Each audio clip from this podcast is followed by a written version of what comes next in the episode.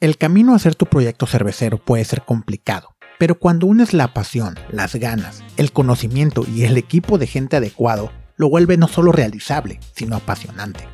Es verdad que a veces nuestros caminos profesionales nos llevan por diferentes actividades, sobre todo cuando tienes un sueño en la mira. Y mis siguientes invitados nos platican cómo culminaron en realizar su proyecto cervecero. Bienvenidos a Incervecio Felicitas, tu podcast cervecero regiomontano favorito en donde cada semana hablaremos a profundidad con profesionales de la industria y expertos sobre diversos temas relevantes, actuales e importantes para los consumidores, productores y amantes de la cerveza. Soy su anfitrión, Slem Torres, y les doy la bienvenida a este episodio. Primero que nada, una pequeña aclaración y una disculpa por las últimas dos semanas de ausencia. Desafortunadamente fueron semanas que se juntaron entre un malestar de salud que me impidió poder grabar y editar episodio, no COVID afortunadamente, y luego los famosos apagones y nevadas en Monterrey, que no solo no me dejaron trabajar, sino que nos juntaron chambas en mis demás actividades. Por lo que les pido una disculpa por esta poca continuidad en la segunda temporada, pero ya estamos resolviendo esto. Ahora sí, tuve la oportunidad de hablar con Mirita y Andrés de Cerveceros Arellano, una pareja de esposos que trabajan en este proyecto haciendo cervezas bastante interesantes y audaces. A ambos los conozco desde hace tiempo, por sus trabajos que han hecho en la industria cervecera y cuando iniciaron su proyecto propio no puedo negar que me alegré mucho por ellos, ya que sé lo importante que es la industria para ambos. Mirita y Andrés nos platicarán sobre su historia de cómo arrancaron ellos por su lado a trabajar en pro a la cultura cervecera y cómo se conocieron en el camino, se enamoraron y se casaron, para después apostarle por este proyecto que tiene apenas un par de años, pero que ya realiza cervezas espectaculares con conceptos bastante atractivos. Sin más que agregar, aquí mi plática con los cerveceros Arellano. Mirita, señor Andrés Lortepache, ¿cómo están ustedes dos en esta hermosa mañana? Muy bien, Slem. ¿Tú cómo estás? Eh, un poco fresco porque acaba de entrar esta onda gélida acá en el norte del país, entonces ya, es hora de resacar esas colchas eh, con el tigre bordado. Eh, es, un, muy buen momento para recordar esas stouts y cervezas pesadas para enfriarnos, pero aquí estamos enteros todavía. Excelente. Nosotros aquí decidiendo si desayunamos una cheve o no. Todavía no nos, no nos decidimos a bebernos un stout por la mañana es que les falta, si, le agregan sus hot cakes y con, su buen tocino, yo creo que puede ser un desayuno muy, muy balanceado. Pero bueno, Cervecería Arellano, como inicia, me gustaría hablar un poquito con ustedes porque es una cervecería que he visto en los últimos meses que ha estado haciendo mucho ruido y ha estado atacando mucho en redes sociales con sus lanzamientos nuevos. Ahorita hablaremos un poquito de ello. Pero yo los conozco desde hace bastantes años. Los conozco desde que empezaron un poquito a interesarse en el tema de la cheve, este, por cuestiones de este gremio tan pequeño que es, pues hemos platicado varias veces y nos hemos topado en festivales y eventos. Entonces me gustaría platicar con ustedes primero cómo inician en, su interés hacer hacia la industria cervecera, hacia el consumo. No sé si nos gustaría platicar ambos eh, su perspectiva de cómo empezaron. Yo, creo que empiezo yo. Yo no era consumidora de, de cerveza industrial en realidad, pero estaba empezando a hacer cosas o buscando otras cosas que hacer como en un proyecto personal, ¿sabes? Como algo que hacer de la vida. Ya había terminado una, ya estaba terminando una maestría, ya te había terminado la carrera, tenía un trabajo donde estabas cinco años y como que no, o sea, como que me faltaba algo, porque además mis amigas estaban casando, teniendo hijos, y yo estaba soltera y tenía que encontrar algo que me pareciera interesante que esté en la vida. Ya lo había probado con el vino y no me había hecho como tan feliz, como que me parecía muy acartonado. Y había probado con el té en algunas presentaciones y yendo a lugares, pero como que tampoco era tan divertido. Y así fue como me encontré un grupo de mujeres que hacía eventos cerveceros, allá por el 2012 más o menos. Y empecé a seguirlas en redes y a buscar qué hacían. Y un día ofertaron un tour cervecero y yo dije, ¿y qué es eso? ¿Y qué tengo que hacer? ¿Y cómo funciona? Y me animé. Y bueno, nos fue muy bien para hacer el primer tour. Estamos 25 chicas que caminamos por la ciudad cervezas que además pues ninguna de nosotros conocía, ¿no? Y fue en realidad así como el inicio, porque de ahí hubo casi cuatro años de eventos, casas, maridajes, tours, festivales, presentaciones, conferencias, organización, muchas de estas cosas.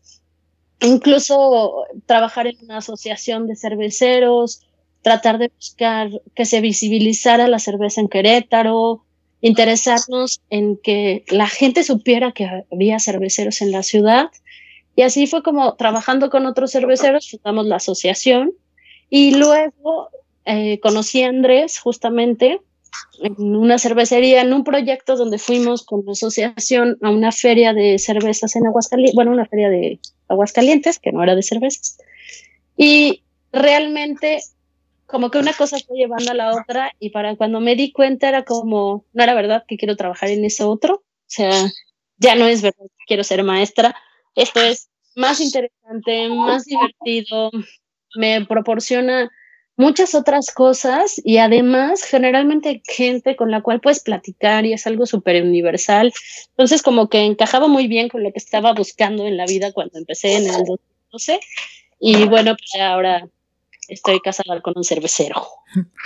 y aparte, eh, digo, llevaste eso mismo de pues, querer ser maestra de algún otro modo, porque al final de cuentas esto implica mucha educar gente, explicar, hablar, o sea, sigue siendo como la parte digamos, educativa de esto. Pero estamos hablando de 2012, 2013, ¿no? Querétaro estaba prácticamente vacío en aquel entonces de, industria cervecera, ¿no? Sí, éramos bien poquitos y nuevos. Eh, mi primer cerveza artesanal fue una eh, Toro Supernova que ellos estaban lanzando en ese momento. En realidad es que encontrar cervezas era pues bien raro. Había un solo lugar en Querétaro que tenía cerveza artesanal y es un, era una pequeña cafetería con unas cuantas mesas. Este, Hércules en realidad, pues había dos personas y pues, no era ni la mitad que es ahora. O sea, era quizás solamente la fábrica con un par de fermentadores.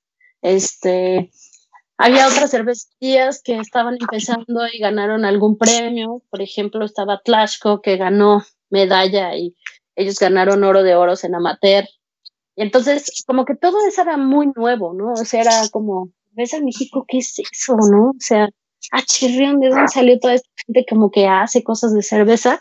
Y realmente es que había un par de cervecerías que ya tenían venta o centros de consumo, que ya un poco la gente los conocía, y los demás éramos un montón de nuevos y pequeñitos, ¿no? De esos muchos pues ya no existen, pero algunos han crecido otros proyectos y algunos han crecido, mejorado, avanzado, por el ejemplo.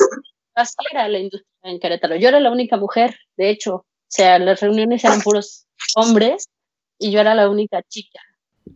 Ya, digo, sí, sigue, desafortunadamente sigue siendo como que en la parte profesional muy, muy poco el, la cuota de mercado, ¿no? O sea, como que sigue siendo muy, muy visorio que es una industria muy masculina. Y no porque sea masculina, sino porque no sé, ahora, qué bueno que tocas el tema, es una buena pregunta porque no me, no me ha tocado a una mujer de la industria entrevistarla. Ya somos muchas, muchas, muchas chicas más. Ah, no, son cantidades violentamente más que cuando pues empezamos, ¿no? Pero sigue siendo muy notorio eh, esta, pues poco equidad en este aspecto. ¿Tú crees que es una, que, digo, un poquito fuera de la cervecería llanos, ¿tú crees que sí sea un ambiente que no permite este tipo de, de ser más abierto a aceptar, pues inclusión en general, ¿no? O, sientes que ya no es igual, que ya hay más? Pues, mm, no sé. Para mí, cuando, cuando hablas de género, me parece que muchas veces lo más importante es sensibilizar al otro, que no está acostumbrado a pensar que los hombres y las mujeres hacemos muchas cosas similares. Hace apenas unos días, escuchando a alguien cervecero, decía que pues la industria cervecera, que ser cervecera significa cargar y limpiar, ¿no? Como que eso es lo único que parece, y también a veces parece que chicas no lo hacemos, y no es real. En realidad es que la industria cervecera es súper amplia y hay un montón de cosas que hace cada que la gente hace cerveza, y hay un montón de cosas que las mujeres hacen dentro de la industria cervecera.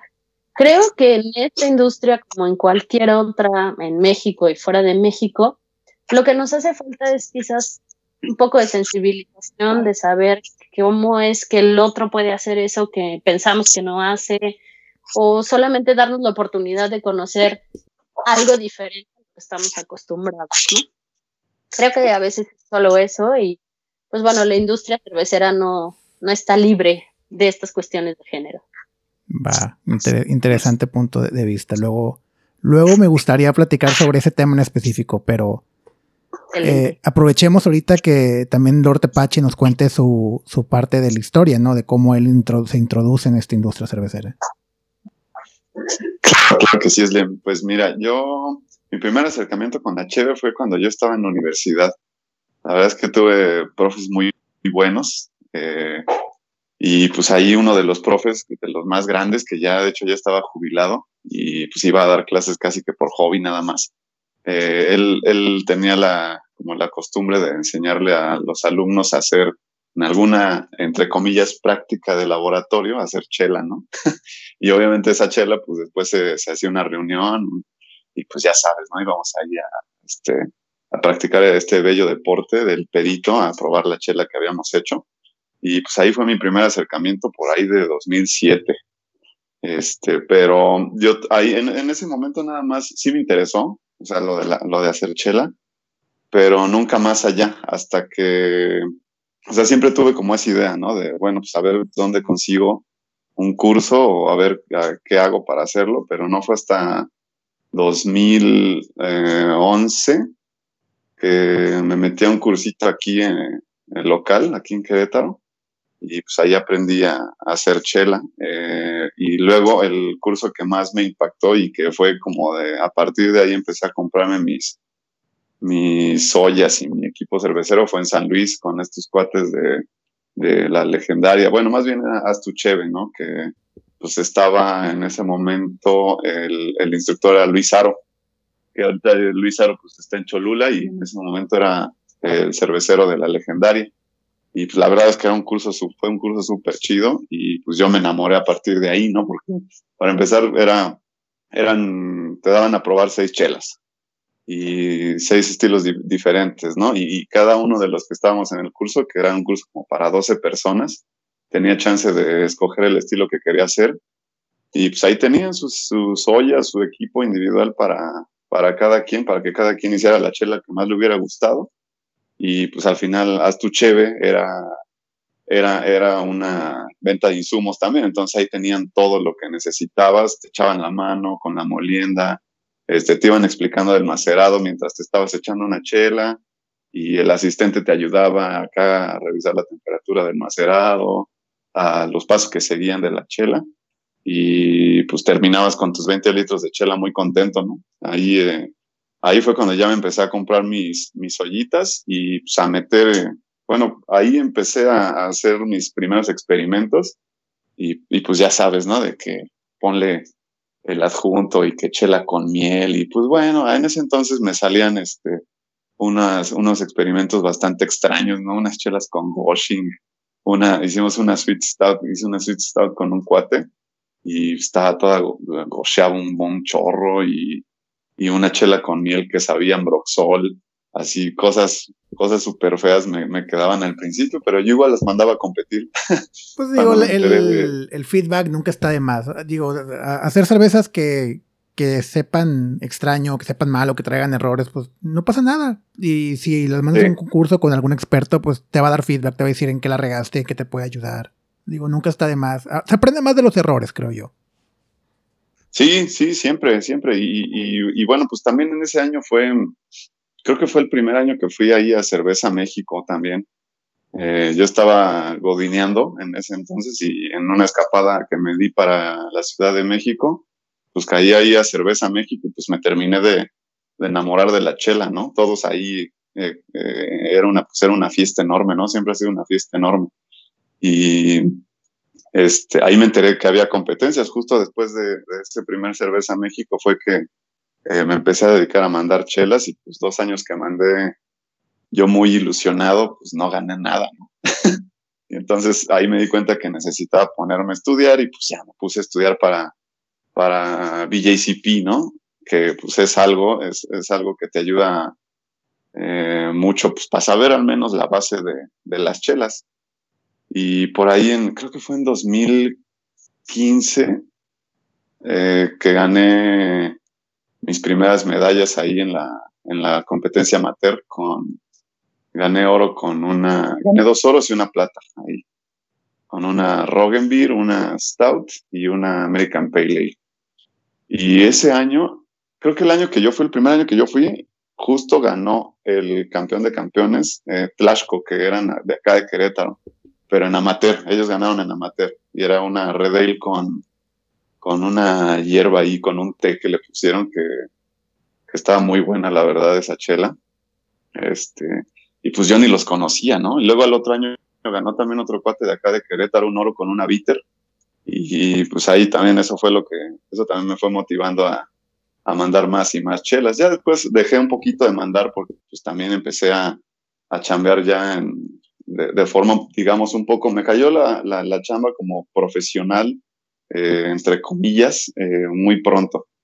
por ahí de 2017 ya estaba yo en un proyecto cervecero acá eh, y pues ahí empecé yo a dedicarme ya a la chela, ¿no? Ahorita ya, ya este, después de ese proyecto que cerró lamentablemente por pues, eh, fallos ahí administrativos, ¿no? Que pasan mucho con los proyectos cerveceros. Así como, no sé, mucha gente piensa que pues e, está muy divertido dedicarse a la chela, pero pues es mucha lana también, o sea, si quieres tener una planta es mucha lana y si no tienes, o sea, si pones una planta de cierto tamaño, pues vas a tener ciertas necesidades básicas eh, en tu planta y esas necesidades básicas a lo mejor van a ser caras dependiendo del volumen de tu planta y eso es, eso es lo que pasó con, con este primer proyecto en el que estuve, que duró nada más como dos años. Es que sabes, la bronca es, que muchos lo vemos como, o, lo empezábamos a ver como un hobby que podías hacer un trabajo y, y, difícilmente, y es cuestión de madurez, ¿no? Y sobre todo cuando muchos de los cerveceros que estamos ahorita empezamos en nuestros 20, en inicios de nuestros 20, creo que no tiene la madurez profesional de decir, güey, este es mi hobby, sí, esto me apasiona, pero también es mi profesión. Y como profesión requiere hacer lo que hace cualquier otra empresa y cualquier otro negocio, que es hacer bien tus números, saber cuánto es tu flujo, cuánto ocupas, cuánta inversión ocupas levantar, etc, etc. Y luego, si tú eres el que fabrica, vende, administra, cobra, vende, pues Mm, es, es, un negocio muy complicado. Y es lo que dices. Y creo que si no llevas esa parte profesional, pues muchos terminan pasando como lo que comentas del proyecto donde estabas, ¿no? Pues es, te cansas y cierras. Sí, y tiene que ser justo eso, ¿no? Nosotros aprendimos mucho en, en, todos estos años que la verdad sí llegamos a hacer algunas chelas así, pero pues nada más vendíamos entre nuestros conocidos y, y ya era el proyecto de Arellano por ahí de 2017 ya existía eh, pero hacíamos muy poquita chela, ¿no? Nunca fue una cosa que de ahí íbamos a, a, sacar lana, ¿no? Eh, siempre fue como en, pequeño y hasta que ya nos decidimos a, lanzarlo en 2019, pues fue pues ya un, un, un, proyecto pues más, más estudiado, porque sí, siempre hemos creído un chorro en la profesionalización, ¿no? En cualquier, pues en cualquier profesión necesitas tener eh, pues al menos conocimientos, estudios y, chingarle ahí para que, o sea, para que tu proyecto sea profesional justamente y que no te pase eh, que nos pasó, lo, que me pasó a mí en ese proyecto, ¿no? Que también la otra parte de, la otra parte de este proyecto era pues que estos cuates eran unos socios que pues no, o sea, no conocían nada del mercado cerveza. Yo, yo pues ya con seis, más de seis años ahí en la, en el medio, ya sabía más o menos cómo estaba la cosa, pero estos cuates pensaron que iba a ser muy sencillo y barato y pues no era así. Y eso fue lo que pasó.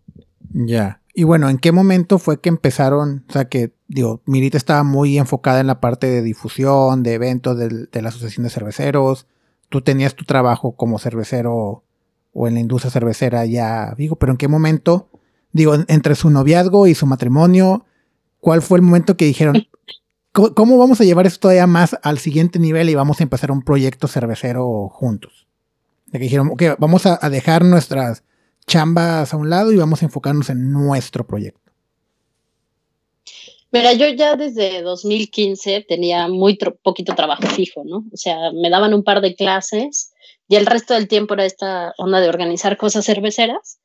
Y en la asociación, pues yo no podía hacer todo, y necesitaba estos conocimientos técnicos porque yo tenía muy pocos. Y llegó Andrés a, hacer el quite y hacer mi mano derecha, izquierda y pie y mano en la asociación. Y así fue como nos hicimos novios, después de estar todo el día hablando de chelas. Y así fue como nos casamos, luego tuvimos un hijo. Y en todo este rollo, a mí me pasó un poco que quedé, o sea, como que, que me convertí otra vez en la mamá, bueno, en la maestra primero y en la mamá. Y había perdido mucho de mi vida cervecera porque Andrés estaba en la fabricación y yo ya no tenía tiempo, ya no estaba viendo tantos eventos, ¿no? Como que un poco se paró la cosa. Y cuando empezó Adelitas en 2019 y las chicas me invitan, que ya las conocía de antes, a participar en el proyecto, creo que en ese momento fue como un aha moment para mí y le dije a Andrés, no podemos seguir jugando a que hacemos cerveza, porque esos otros años habíamos, justo como dice Andrés, hecho batch chiquitos, lotes para festivales, lotes para algún restaurante que nos conocía y nos pedía 10, 20 cajas, ¿no? como cosas así. Y teníamos ollas, pero pues realmente cocinábamos donde nos dieran chance, ¿no? Ahí empezamos a gitanearle y hacíamos cocciones eh, desde cero, en donde nos daban permiso, nos prestaban su planta. Y eso lo único que hizo fue meternos en otros retos, porque pues había que armar una cervecería desde cero, con lo que ellos tuvieran, lo que no tuvieran, lo que tuviéramos nosotros, ¿no?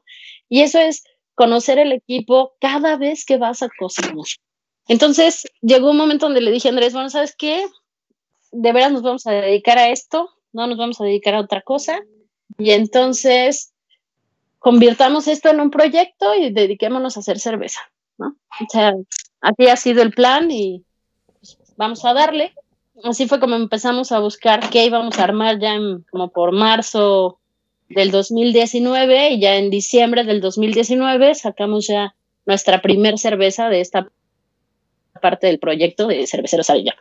Qué chingón. Sí, porque recuerdo que empezaba, digo, por redes sociales los veía en, Facebook que promocionaban las chaves que hacían, pero pues yo sabía que, por ejemplo, Andrés estaba trabajando en una cervecería ahí grande de Querétaro, y pues decía, ah, ah dije, ah, pues está empezando su proyecto alterno, o es como que Chévez que él hace más, más, por su lado, no, o sea, no, nunca tampoco tuve la cordialidad de preguntarles, oigan, qué pedo, perdón.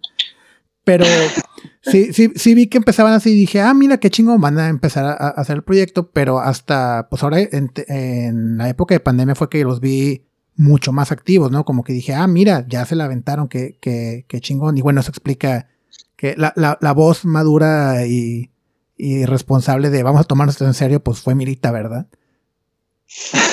es que se, se, ocupa eso en un equipo, ¿no? Que alguien sea como que el que, a ver, pongamos esto en orden. Y, usualmente siempre creo que, que la mujer es la que nos ayuda a quitarnos los pendejos a los vatos. Entonces. me, gusta ver que, me gusta ver en su dinámica que no soy tan equivocado en ese aspecto. Sí, pues es que yo un poco le decía a Andrés, es que esto me hace sentir como cuando, como cuando medio sales con alguien, pero no sales y no sabes si salen y si, salimos, pero luego no nos hablamos, ¿no? Entonces, para mí fue como, bueno, o, estamos o no estamos, fin, ¿no? Para mí así fue decidir que o le entramos o no le entramos, porque, ay, es que íbamos y veníamos y hacíamos tres cosas y organizábamos talleres de defectos y talleres de elaboración y ahora cocinamos y pues no estábamos atacando nada, ¿no? Creo que lo primero que debes hacer cuando tomas o quieres armar un proyecto cervecero es tener la claridad de a dónde quieres, o sea, qué quieres lograr de tu proyecto, ¿no? ¿Qué quieres hacer? Ya habíamos empezado antes con un proyecto que se llamaba Servicios Cerveceros Arellano, ese era como, ese es como el pre de nuestra cervecería, y tratábamos de dar asesorías y capacitaciones, cursos, y descubrimos que era súper complicado, porque todavía no estábamos en este mood donde valía, o sea, donde la gente cervecera le daba tanta importancia a tener conocimientos profesionales, ¿no? Entonces como que por ahí no, no era tan cool. Y también nos pasaba que de pronto no podíamos, o sea, como que sentíamos que teníamos que dar el ejemplo, ¿no? O sea, como te digo a ti que hagas una cheve y te enseño a hacer una cheve y resulta que ¿dónde están tus cheves? ¿No? Como que no era coherente. Y ya, pues así mudamos. No, y es un, es un tema de... ¿Perdón? Y así mudamos a ser cerveceros arellanos. Ah, qué chingón. Es que también es un tema, y lo he platicado cientos de veces con cerveceros mexicanos, es un tema como que bien de la industria latinoamericana. la cuestión del ego es, yo soy cervecero, ¿por qué tú me vas a enseñar a mí a hacer cerveza si yo, si yo ya soy cervecero? O sea, como que no, como que, y se ha ido eh, minimizando bastante, creo, conforme los años, pero sí fue una actitud que hubo mucho al principio de la industria de, ¿tú quién eres para enseñarme a mí? Cuando en realidad, pues esa es una industria que ocupas constante rebotar ideas y aprender de otros. O sea, yo tengo, digo, a mí me pregunto un chingo de banda y yo le pregunto todavía más chingo de banda a cualquier duda. Y creo que es una industria muy abierta y que te das tips, ¿no? Pero cuando ya lo profesionalizas y vas a un curso y vas con alguien que sabe, siento que en México y en Latinoamérica en general nos cuesta ver a alguien que está, digamos, que es, pues no competencia, pero alguien que es parte de tu mismo gremio, que estás en, digamos, en la misma liga, te cuesta trabajo decir, güey, te voy a pagar a ti para que me enseñes a hacer algo. Que es algo muy diferente que en Estados Unidos y en Europa lo ves pues como pan de cada día, ¿no? Claro. Sí, no estamos nada acostumbrados a eso. Pero bueno, entonces empieza ya, ese fue como que el protoproyecto para empezar ya su cervecería y se dijeron vamos a darle con todo. ¿Y cuál fue la idea con cervecería Arellano? ¿qué, ¿cuál es su enfoque? ¿A qué le quieren tirar? ¿Cuáles son sus cervezas? Pues mira, las, las chelas, el, el, enfoque, como lo pensamos, fue tener un par de cervezas de línea. Eh, pues ya sabes, ¿no? Porque al final también la gente siempre te lo pide un poco así, o sea, como, como unas chelas introductorias al, al, mundo de la, de la chela que, que ahorita tenemos una, una Pils y una Sweet Stout que justo el dato curioso de la Sweet Stout es que esa es, una, esa es la receta que ganó oro en Copa Amateur. Es la misma receta, solo que pues no la promocionamos así porque eh, ganó en amateur, ¿no? No en pro. Y pues ahí ya sabes, en los lineamientos de Copa Cerveza dice que no se puede promocionar y pues no es la intención tampoco, ¿no? O sea, en algún momento y justo cayó con, o sea, con lo de la pandemia no hemos podido enviar nuestras chelas, pero ya vamos a, a inscribirnos, por ejemplo, ahorita a, Copa Cervecera del Pacífico a, ver cómo nos va, ¿no? Con nuestras líneas. Y pues también con las de especialidad, porque aparte de las dos chelas de, línea, como de base, introductorias, pues también la idea es empezar a jalar un poquito a la gente, eh, que es ese mercado, y también darle al mercado, al otro mercado, que es como el mercado cervecero, con chelas de especialidad, que pues, a nosotros nos gustan un montón las Kettle Sours. De hecho, yo empecé a hacer Kettle Sours por, por, por ese año eh, que fue todo un, un breakthrough, la, chela esta de Loba para mí fue, fue una cosa impresionante. La, la, la Loba este, Sueño Rosa. Ah, te decía, ¿cuál, ¿cuál en específico? Sí, Sueño Rosa, que fue la primera que hicieron con un cuate que es, pues es muy bueno trabajando bichos, que es el Charlie Johnson, que está allá en, en California tiene su proyecto cervecero y el güey fermenta con koji y hace cosas súper super alocadas y tiene barricas y fudres y su, o sea, en algún momento a mí, a mí la verdad es que me gustaría tener un montón, un cuarto de madera, pero pues ahorita no hay dónde, ¿no? Es muy caro tener y manejar un cuarto de madera. Pero bueno, esa fue la chela que me hizo empezar a, a, a querer aprender de eso, ¿no? Y justo platiqué contigo, Slim, así cuando iba a hacer mi primer, mi primer que Sour, me acuerdo que te pregunté a ti porque tú decías, este, algo estabas platicando de las, de, de, una goce que hacías y que se vendía muy bien en festivales y hasta me platicaste que hasta dabas el vaso escarchadito, ¿no? Y yo ah, quise hacer eso acá. Yo quise hacer eso acá también en, el festival este de Mariachela, eh, que justo era, era de estos festivales eh, donde íbamos nosotros como, pues todavía como con stand, pero nos juntábamos con otros cerveceros caseros.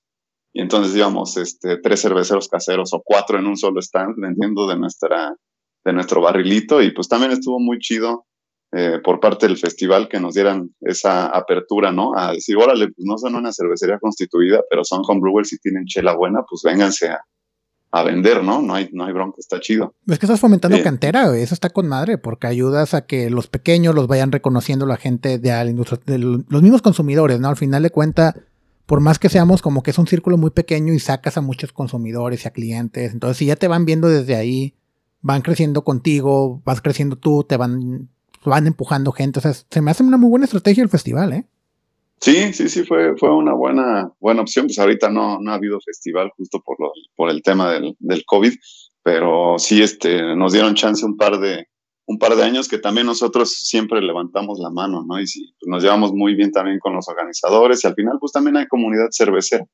Entonces eso fue lo, lo, que, lo que hicimos y el, el segundo año fue cuando llevamos pues, nuestras mejores cheves, ¿no? Ahí sí ya se notaba eh, pues que, que, habíamos, aunque, aunque todavía, o sea, todavía cocinábamos así como dijo Mirita, de, de manera gitana, ¿no? Eh, en, eh, ese año nuestro cuate Mauricio de acá de Prodigiosa nos, nos prestó un, espacio en su cervecería y nos llevamos nuestras ollas y nuestro quemador y todo, nos llevamos para allá y, y ahí fue donde hicimos la chela, andábamos este, cargando barriles vacíos en una motoneta, Miriam y yo, y Miriam ya estaba embarazada, fue todo un rollo. Madre, suena, suena bien complicado. A ver, iban en una motoneta entregando barriles y Mirita embarazada. Sí, estaban vacíos, estaban vacíos los ah, barriles, nada más, o sea, los íbamos cargando vacíos, pero pues eran de esos barriles de los ponis de 30. Ya. sí, súper difíciles de cargar y Mirita iba manejando y eran las 2 de la mañana, así o sea, nos echamos unos este, maratones chidos para cocinar chelas. Madre. Y, bueno, pues si eso no es amor al, oficio, ya no sé qué es, ¿eh? sí, la verdad es que sí, siempre, eh, o sea, siempre nos ha gustado un montón la chela y hasta la fecha.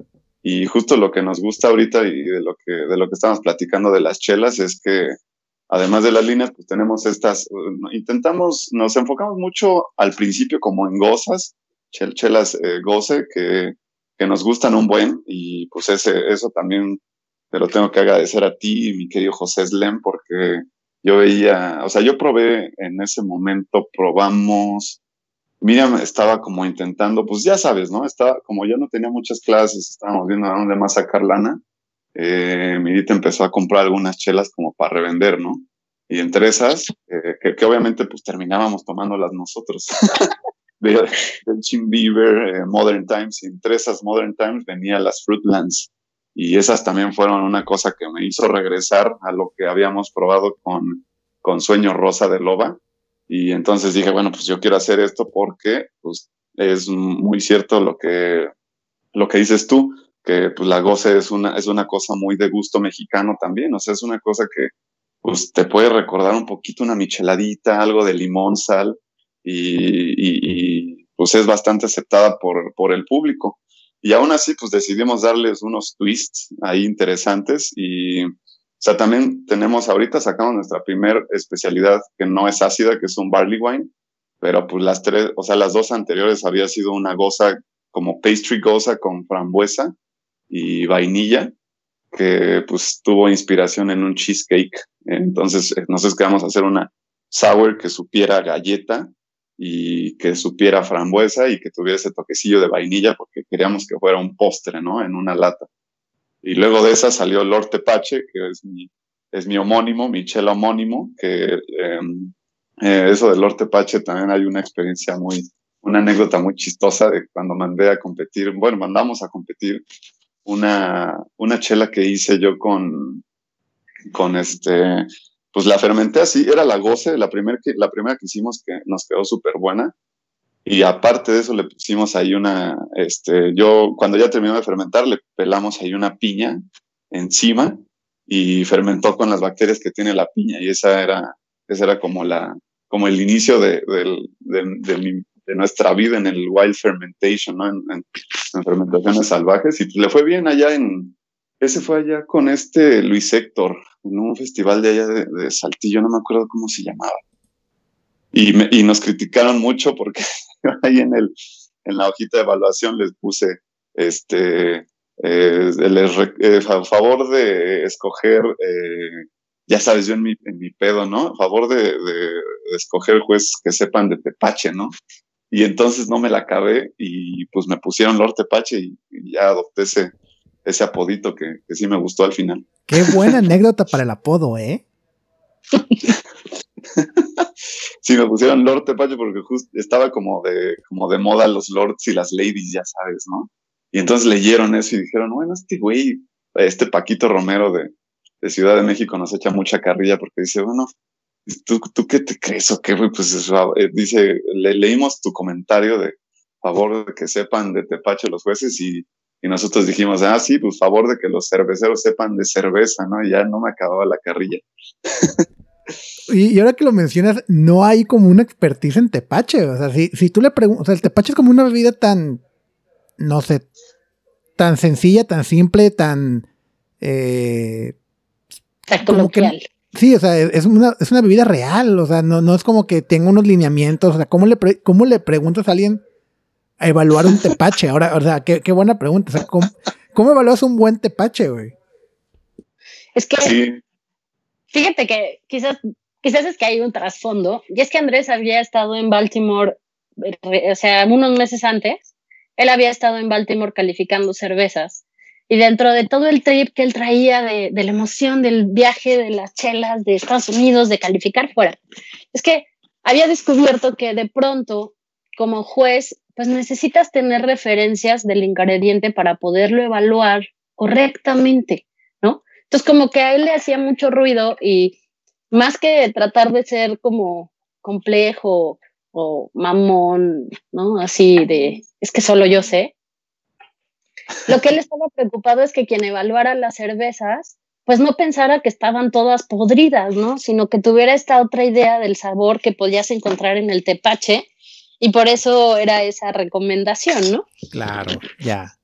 Sí, sí, justo, y porque también el tepache, eh, pues casi todos los tepaches que yo he probado y los que yo hago, eh, particularmente los que preparamos caseros, tienen ese fenolcito eh, como ahumado, como, sí, como piña ahumada, como un poquito incluso plasticoso de repente. Y, yo tenía eh, un chorro de miedo de que, me la, que me la castigaran por eso, ¿no? Que al final yo creo que esa es una característica que vas a encontrar en un tepache, ¿no? O sea, un fenol siempre va a estar ahí. Y eso era como, ay, eh, se supone que es una goce con cáscara de piña, pero pues la goce al final es, o sea, más bien es un estilo que es muy limpio, eh, pero va a tener este fenolcito, ¿no? Porque yo le puse eh, de mi cosecha ahí. Entonces eso fue también la cosa y pues ya me, gané una carrilla impresionante. Sí, y que después te vas dando cuenta, por ejemplo, como me lo mencionas, definitivamente era una, es una levadura salvaje que, porque hay un bread que te da sabor y aroma ahumado, porque es un fenol. El ahumado es un fenol. Claro. Entonces, sí, y qué bueno que lo mencionas, porque hay jueces que a lo mejor lo van a ver y como dice Mirita, es decir, esto está podrido pero a lo mejor otro juez que es más profesional y que sí conoce un poquito más técnico, pues te va a decir, ah, trae un fenol porque traes una levadura salvaje o traes un bread. Entonces sí, a, veces lo que yo decía es, que es una de mis peleas con las competencias, que pues no todos los jueces, no por ser juez quiere decir que tengas toda la experiencia del mundo, y pues no, no quiere decir que es la opinión válida. Hay, hay, jueces que, por ejemplo, no, no sabrían de, ese fenol o no sabrían un perfil de un pedio porque está muy espeso. O sea, cosas ya muy, muy específicas. Pero pues tú fuiste muy honesto de que, oigan, pues no me la vayan a evaluar mal nomás porque no saben de Tepache, ¿eh? Entonces, creo que sí.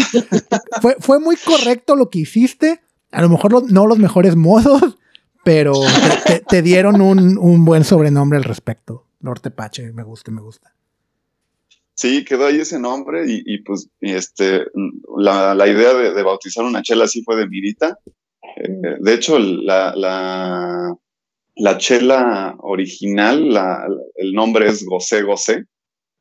Esa es la chela original, pero ahorita más bien Lord Tepache ya no es un, o sea, no, no es un mix fermentation porque obviamente para eso necesitamos equipo especial eh, ahí tenemos, el, yo ahí tengo el cultivo de, bacterias que le estoy, lo, alimento cada que puedo en espera a hacer otra vez esa goce goce, ¿no? En espera tener, pues una barriquita o tener chance de hacerla.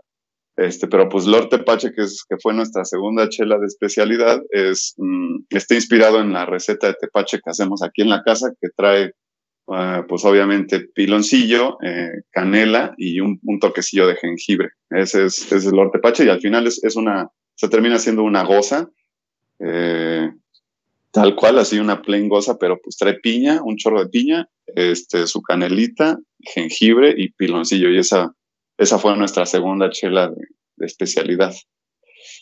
Y ahorita pues tenemos otro par de chelas que acabamos de hacer en colaboración con, con este, nuestro, nuestra amiga de, Macaria, que a ver, te voy a dejar ahí que Mirita te platique de... Pues tenemos ahorita, hicimos con Cervecería Macaria de Mariana Domínguez, unas cervezas que son un dúo, que están hechos para blendearse. Son dos cervezas que pensamos justamente como una deconstrucción de un trago, de una cosa de mixólogo, de coctelería. Y así fue como construimos una cerveza, un barley wine con ralladura de naranja y una Berliner Weiss con cerezas en almíbar. Creo que algo importante que, que, además le da mucho sentido a lo que vas viendo en nuestras cervezas es que buscamos como cervecería dos cosas. La primera es pues mantener esta creatividad y chispa que nos ha gustado de vivir de la chela y buscamos que nuestras cervezas sean creativas por dentro y por fuera. Así que hemos buscado que los diseños sean coloridos, llamativos, este, distintos, ¿no? O sea, diferentes. Nuestras cervezas de línea las vas a encontrar en latas de 473 mililitros, porque además están hechas para que te puedas beber el medio litro de chela sin que sea complicado, ¿no? O sea, son bien, son ligeramente complejas, o sea, son sencillas, no son cervezas simples, son cervezas sencillas, pero que te vas a poder beber todo el medio litro, entonces son bebibles. Y las cervezas de especialidad las hemos hecho en latas flaquitas, en slick, porque además, pues así también la gente va entendiendo que esta sale a veces y no va a volver a salir, ¿no? La próxima vez una lata slick de nosotros no es la misma que la que viste la primera vez. Y así tenemos estas cervezas que hemos llamado pop-ups, ¿no? Que durante el año tenemos seis cervezas pop-ups, de estas algunas son colaboraciones y las otras dos de especialidad. Entonces, buscamos con las colaboraciones fortalecer las marcas, por un lado, pero también fortalecernos como cerveceros y seguir esta línea que decíamos al principio de encontrar a alguien que sabe otras cosas que no y preguntarle, ¿no? Mariana hizo unas estancias eh, cerveceras en Thornbridge, en Belching Beaver, y estuvo en Europa cocinando chela. Entonces, para mí siempre es un ejemplo de que sabe un chorro de cosas que yo no sé, que aprendo un chingo de cosas cuando la escucho y que tiene una idea bien clara de los estilos ingleses, de ciertas condiciones y que combinaba muy bien con tratar de hacer dos cervezas diferentes, ¿no? Que además fueran como el fuerte de cada una de las cervecerías. Ya hicimos otra colaboración el año pasado, que fue una Sour IPA con otra cervecería de la Ciudad de México. E hicimos exactamente lo mismo. Ellos ya tenían medallas en competencias de cervezas IPA y nosotros estábamos trabajando todo esto sour, entonces hicimos una sour IPA que quedó súper chida y con la que ganamos medalla en el competencia del Pacífico. Y ahora buscamos de nuevo, ¿no? Como sumar fortalezas y trabajamos nosotros el lado sour, hicimos la Berliner Weiss y pues Mariana trabajó como todo el otro lado del barley wine y de ciertas condiciones y de buscar esta cosa pues de un poco del estilo. Entonces así nace Sweet and Sour, que son nuestras últimas cervezas. Qué chingón, que son los lanzamientos que han estado empujando mucho en las últimas semanas, ¿verdad? Sí, estas han sido las últimas. Creo que proponer que estén blendeadas ha sido algo innovador. Para nosotros fue muy simple, como que no pensamos que fuera algo complicado. Y en realidad es que surgió así, o sea, surgió de una comida que terminó con un whisky sour y Andrés y yo dijimos, wow, deberíamos hacer una chela que sepa esto. Casi todas nuestras cervezas son, yo le digo que son muy personales, porque en cada una de las cervezas, si te fijas, vas a encontrar que detrás hay una historia de algo que cocinamos en casa, de algo que probamos en casa, de algo que es nuestro postre favorito en el restaurante al que vamos siempre. Entonces son muy personales y bueno, pues con Sweet and Sour no es una excepción. Qué chingón que, que, todos sus cheves están teniendo este tipo conceptual de cosas que les apasiona y que les gusta y que les hace más fácil el antojárnosla. Porque así como me la platican, se me antoja un chingo probar el blend, ¿eh? Es que el blend está buenérrimo porque te da la oportunidad pues de que nosotros te damos una propuesta y bueno, pues prueba la silla, ¿sí? Pero también de que la gente experimente y se divierta probando algo diferente, que pues al final es algo que nosotros buscamos cuando empezamos en la cerveza, ¿no? Algo diferente que nos hacía muy felices. Qué chingón. Y bueno, eh, haciendo un poquito la parte del comercial, ¿podemos conseguir cervecería de llano en línea? ¿La, distribuyen fuera de, de Querétaro? Eh, ¿Dónde se puede conseguir? Estábamos en Monterrey, a, veces tienen en Underbelly, ellos a veces tienen nuestras cervezas y de todas formas los pueden pedir en línea. Tenemos una página que es www.cervecerosarellano.com. Ahí también las pueden comprar directamente. Y si quieren que los atendamos, les expliquemos, por nosotros encantados de la vida y pueden escribirnos por Instagram o por Facebook y estamos en todos lados como Cerveceros Arellano. Qué chingón. Y bueno, eh, retomando un poquito de temas más lúgubres y, tristes, eh, pues ustedes, ustedes hablan de que el año pasado, 2000, perdón, 2019, eh, todavía siento que no se acaba el 2020 desafortunadamente, pero el 2019 empiezan a, a darle, a apostarle ya al proyecto más a full. Y pues como todos sabemos, a marzo del 2020 pues empieza este tema de la pandemia y el encierro y complica todas las operaciones. ¿Cómo les afectó a ustedes? ¿Qué planes tenían eh, durante este proceso? ¿Cómo se adaptaron a la nueva realidad? No sé si nos gustaría, les gustaría platicarnos un poquito sobre cómo reaccionaron ante, pues ante todo el tema de la pandemia, sobre todo estando en Querétaro, muy, muy cerca, ahora sí que de un foco muy rojo que era pues toda la parte del centro de la capital y el centro de México. Sí, pues, pues todavía, ¿no? Todavía sigue siendo así como foco rojo, pero pues en ese momento, como apenas estaban haciendo el proyecto, eh, no fue difícil adaptarnos. O sea, de hecho, las, las, ventas fueron muy buenas, eh, así como de, directas, ¿no? De persona, desde nosotros hasta la puerta de su casa. Y yo creo que eso les, nos pasó a muchas cervecerías, no solo a nosotros. Eh, y pues sí, nuestro plan también siempre ha sido como intentar eh, enfocar la venta, más bien sí, pues darle más power a la venta directa. Y, y, pues con lo de la pandemia nos ayudó un buen porque todo era por, todo era por WhatsApp, todo era por la página y era como, vamos, pues tráeme, tráeme tantas chelas este, ahorita. Y, y pues antes era más fácil porque eh, ahorita justo ya no se puede vender en los fines de semana, pero pues así, esos, esos meses desde eh, antes de la pandemia eh, fueron, bueno, esos meses despuesito de la pandemia inmediatamente fueron, fueron meses muy, de muy buena venta, la verdad. Creo que no, no fue difícil porque estábamos empezando, entonces como que no teníamos un referente de, oh, es que en el 2019 hicimos tal cosa y no podemos hacer nada ya sabíamos que, o sea, ya con ocho años de experiencia cerca, cerca de cervecerías, con algunos proyectos, pues ya sabíamos que los restaurantes no siempre tienen flujo de efectivo para pagarnos, ya sabíamos que las tiendas tienen estos plazos distintos para pagarle a los cerveceros. Es como que ya tenemos una idea de todo este tema de la comercialización.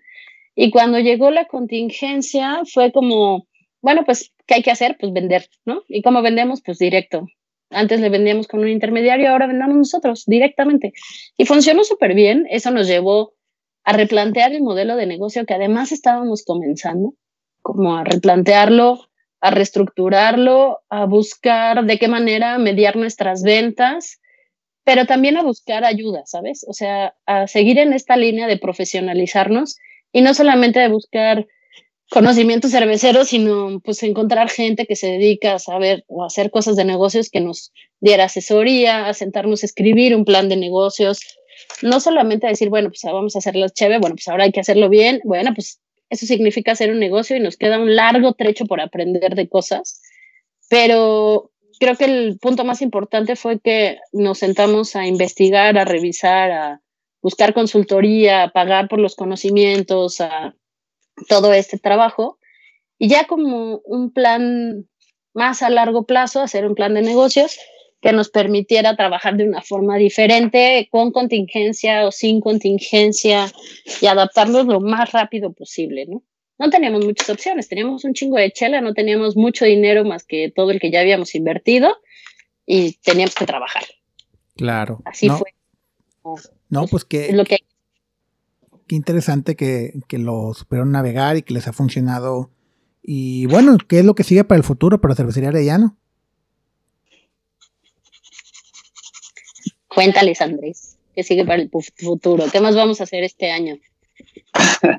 bueno, este año, si eh, el, COVID mediante, ¿verdad? Este, pues tenemos ahí, o sea, ya tenemos la programación de, como, pues también como tenemos un un capital pues, reducido, o sea, tampoco es que tengamos un chorro de lana como ninguna cervecería.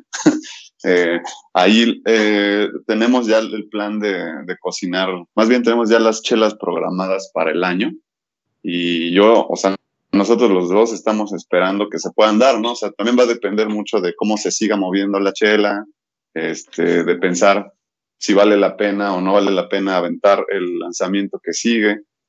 Eh, pero pues este año, este mes, yo creo que a finales de este mes vamos a cocinar de nuevo nuestra, nuestra Sour IPA con nuestros amigos de, ahí de la Ciudad de México, de La Perruchona. Esta vez vamos a hacer un poquito más de un lote más grandecillo. En aquel entonces hicimos 120 litros, ahorita queremos hacer unos este, 400 eh, de Sour IPA y pues empezar a darle ahí. Y, pues tenemos ahí también alguna IPA ya programada. Eh, a mí me gustaría mucho hacer una, una lager, eh, pero pues es, es, también difícil, ¿no? Porque también no, no, sabemos qué, qué, qué, tanto se vaya a mover, ¿no? Porque también estamos pensando en que tenga ahí su twist esa lagercita. Y pues si ahorita ya con estas cosas de, con esta chela última con este combo de, de sweet y sour, este, ya, no, ya nos llovió también, ¿eh? ya nos llovió de que, que, que, sí, que sí es como una michelada, que así como crucificando los, los mixes, ya, ya sabes que siempre hay gente purista, ¿no? Por ahí. Entonces, eh, pues yo creo que yo, yo, nada más espero que, que se puedan dar todas las chelas porque pues aquí Mirita es la que, la que dice, la que, la que se encarga de programar todo y pues ella es, ella es la CEO, yo nada más soy el, el CFO, ¿no? El de fermentación y nada más, yo, yo soy el que hace la chela, ahí este, a las recetas, eh, a, seguir, a seguir la fermentación de cerca, a ver las especificaciones, todo el empaque y todo eso es, es mío, pero toda la parte de, de planeación y de lana es, y, y de ejecución, pues es de, es de Mirita, ¿no? Entonces yo espero que se pueda porque yo estoy bien emocionado de, de poder terminar con, con los otros cuatro lanzamientos que tenemos para este año. Qué chingón, y pues sí, ahora sí que, Mirita, tú nos, tú nos dirás, nos tendrás al tanto de si todo esto se, se logra, por favor. Pues esperemos que sí. La gente siempre quiere chela y confiamos en ello, entonces pues bueno, chavos, eh, no les quiero quitar más su tiempo. Me gustaría nada más pedirles que nos recuerden aquí a los escuchas dónde pueden encontrarlos, dónde pueden encontrar sus cheves, dónde los pueden encontrar en redes sociales. Nos pueden encontrar en Instagram como cerveceros-arellano, en Facebook como cerveceros arellano y conocer más y algunas cosas de nuestro proyecto, comprar también directamente en la página que es www.cervecerosarellano.com. Les mandamos a todo el país. Y pues bueno, Andrés, Mirita, muchas gracias por su tiempo, muchas gracias por platicarnos su historia y pues espero verlos pronto ya que pase este tema de pandemia para ponernos a echar unas chéves muy a gusto ahí en Querétaro.